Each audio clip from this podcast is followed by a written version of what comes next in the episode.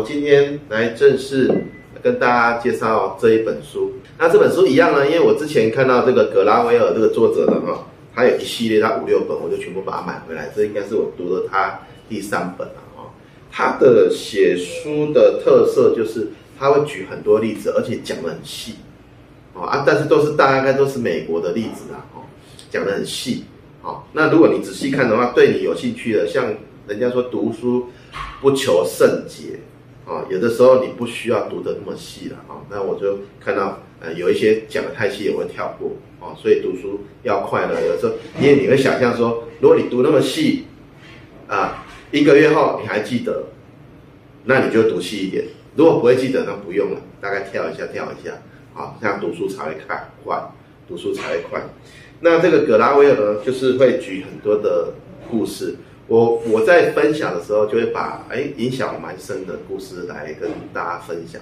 好，他开宗明义就在讲破解迷思，颠覆传统，提出新的角度。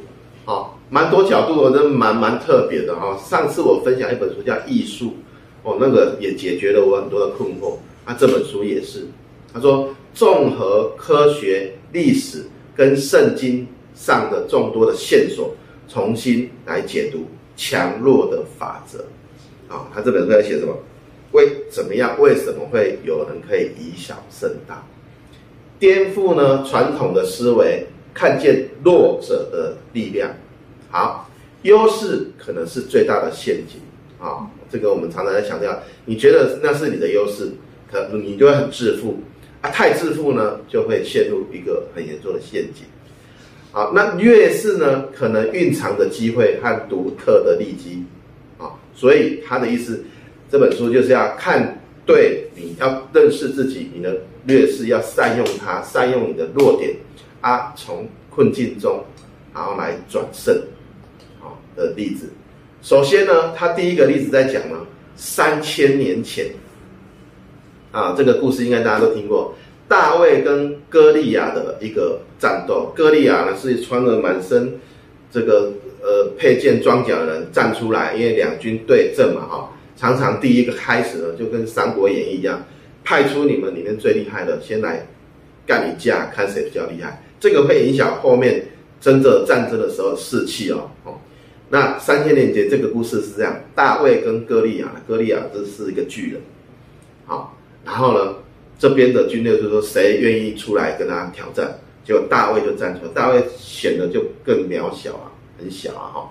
好，接下来啊，发生了什么事？谁赢了？这个故事大家应该都听过。最后是大卫赢了，因为呢，歌利亚就跟他说：“来，你过来，我们来好好来打一架。”可是大卫知道，他过去已经是不会有优势的嘛，因为他长得人高马大，然后穿的全身的那这个铁甲。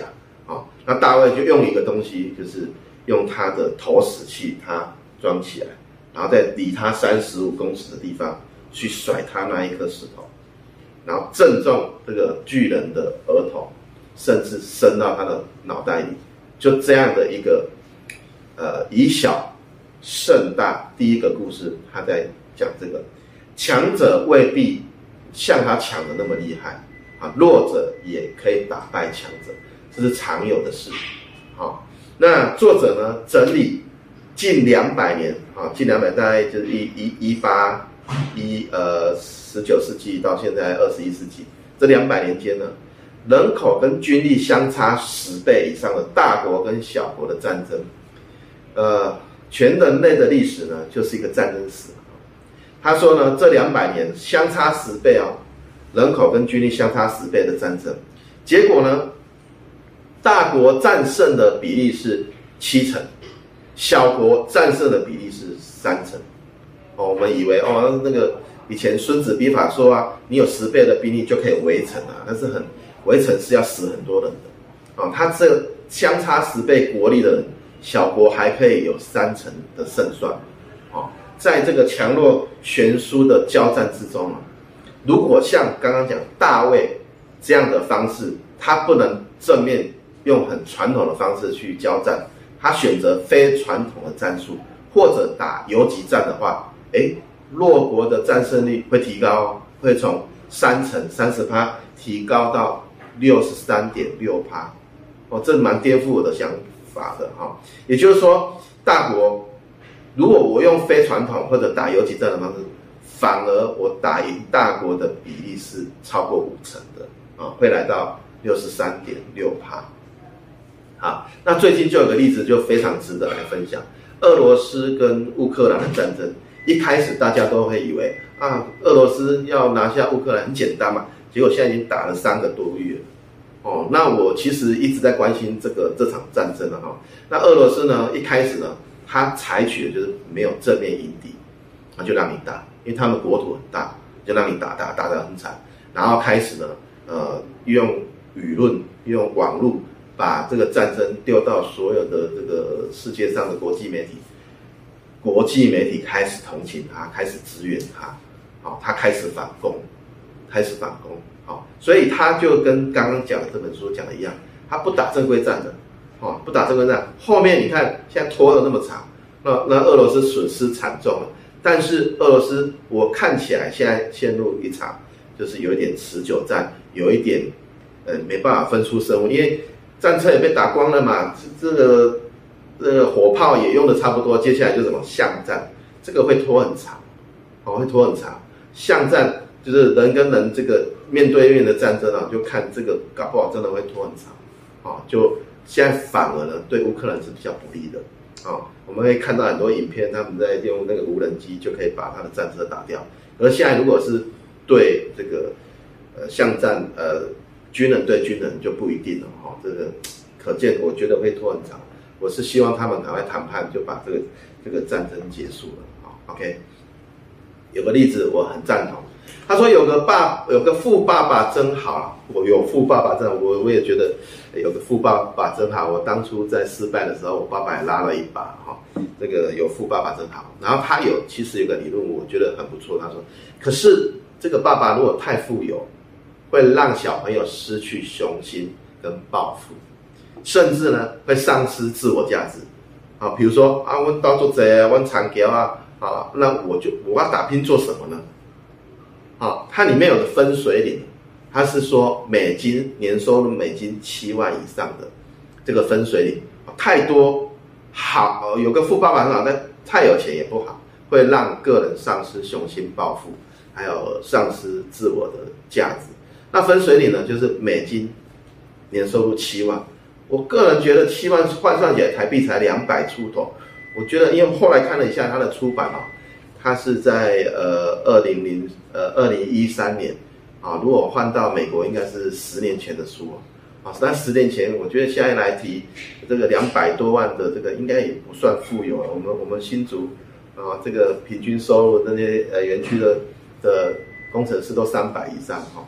所以我，我个人这个可能要修正一下。但总而言之，就是有个富爸爸真好，但是太富有会让你失去雄心的抱负，啊，会丧失自我价值。那，呃，我我前两天才跟我的好朋友在聊了啊，他说他希望他儿子虽然还在读书，他希望他可以啊、赚钱，可以让他跑跑业务，然后就给他一个任务，要去跑一个某一个这个。代书去转换土地的任务了哈，他是做做这方面的的工作，就他儿子拖拖拖拖拖了很久没去做，哦，一直到老爸逼他去做，他才去做。我就笑他说：“对啊，你那小朋友从小就给他那么优渥的生活，要车有车，要钱有钱啊，那个租房子什么都有啊，那吃什么都有啊，那他哪有动力去赚这两万块？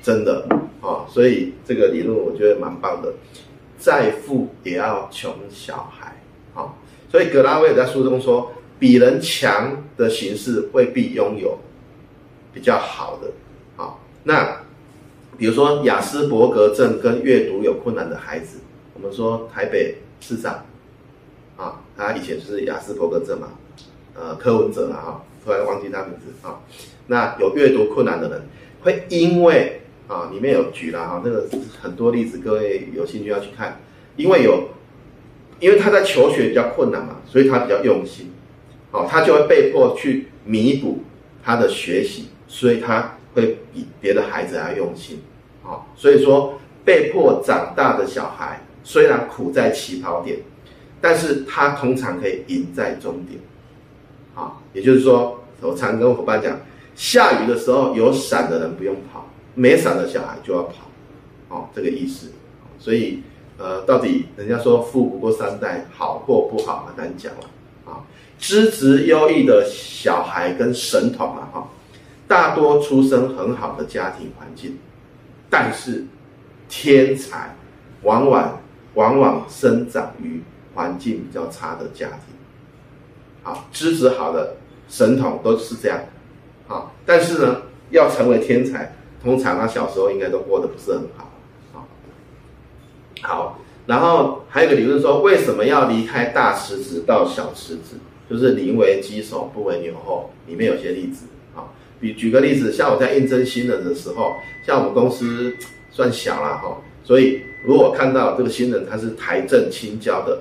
其实我我根本跟他面试的想法都没有，因为我知道我们这小池子容不下这样这个知名学校的学生，而且他会要求很多，好，那这个可能要慢慢改观，以后可能会慢慢来朝这方面去说。但是以目前为止，我们在面试的时候，我反而比较喜欢高中生，因为他会知道他自己不足，他知道自己不足，他会更努力，因为现在的学习也不一定要读大学啊。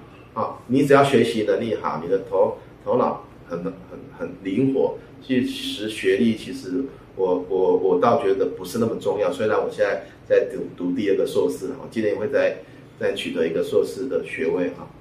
好，然后此路不通呢，就换一条路走。多久了？我们讲今天讲蛮久了，我们到时再剪两段哈，三十分钟。好，那此路不通就换一条，因为会再剪了哈，所以可以这样没关系哈。那个此路不通就可以换条路走。然后矽谷呢，这个宅女篮球队哦，这个就蛮蛮有趣的，有有个故事啊哈。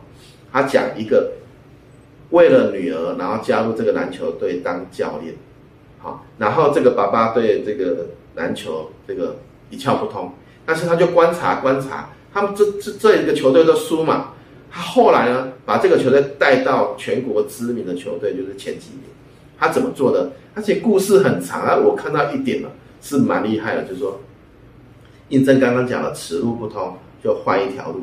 他说什么呢？他说他发现他们在投篮、他们在进攻的的那种力道啊，跟准度都没有对方好。可是他想到一个方法，他就呃，反而在守的时候呢，他就怎么样？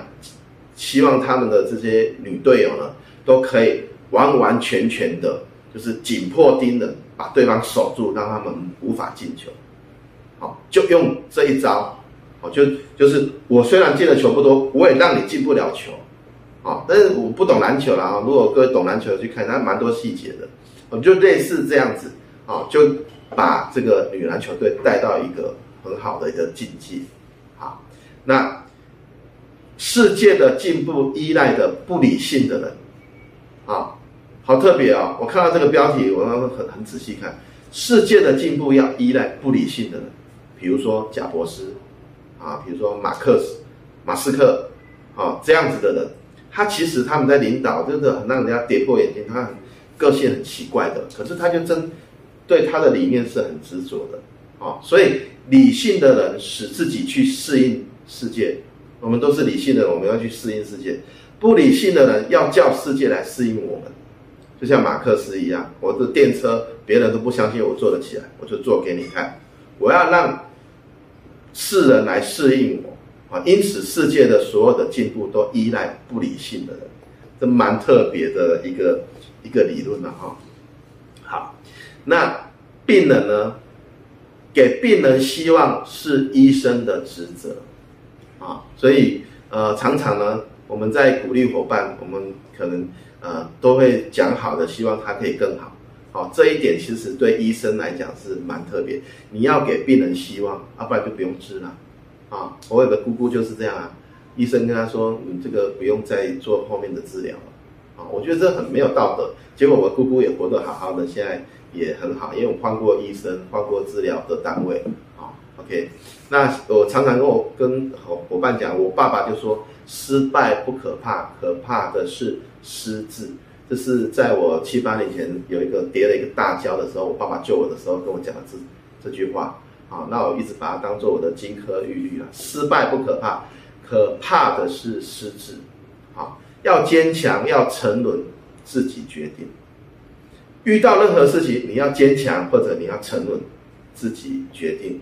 我喜欢举一个例子，哈，出生在家暴的家庭会有两个很极端的现象哦，啊，我小时候就看我爸爸打我妈妈，啊，一样的小孩子，A 他会说，那我以后长大我也要学我爸爸，我也要打老婆，有可能啊。另外一个 B 他说，因为我是在家暴的家庭，我以后要对我老婆很好，我以后要让我的家庭幸福。所以这是很个两两个很极端的想法，所以坚强跟沉沦也是一样，自己决定，多看书，好，然后里面还有很多例子，我大概认练了一下，各位有兴趣可以去看一下，黑人的民权运动如何善用巧计，然后转胜，哦法律如何站在弱势这一边？我们知道法律就是保护懂法律的嘛，啊，里面有故事。啊困境为什么对一个人是有益的？好，以领导的角度，他说恩威并施，取代绝对的权威。这在仆人那一本书我们有提过。好，现在恩威并施，哎，我以前常说管理的最高境界就是恩威并施，赏罚分明。他也这么写的。而且有的时候哈，英雄所见略同。我看书看到别人跟我们的想法一样的时候，我们也很开心。好，OK。正当的权利是用法来管人，好，用情理来服人，好。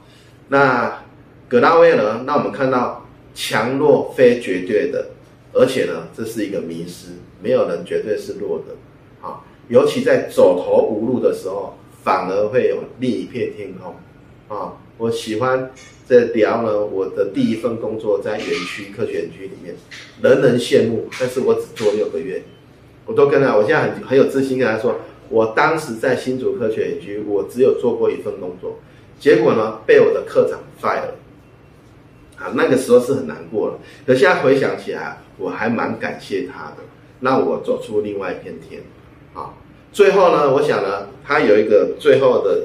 语言也是跟我个人的想法一样，就是呢，自信是勇气之母，自信是勇气之母。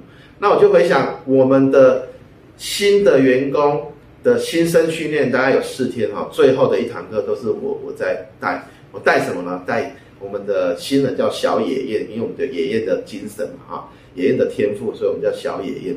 好，那最后一堂课通常就是我来带，带什么？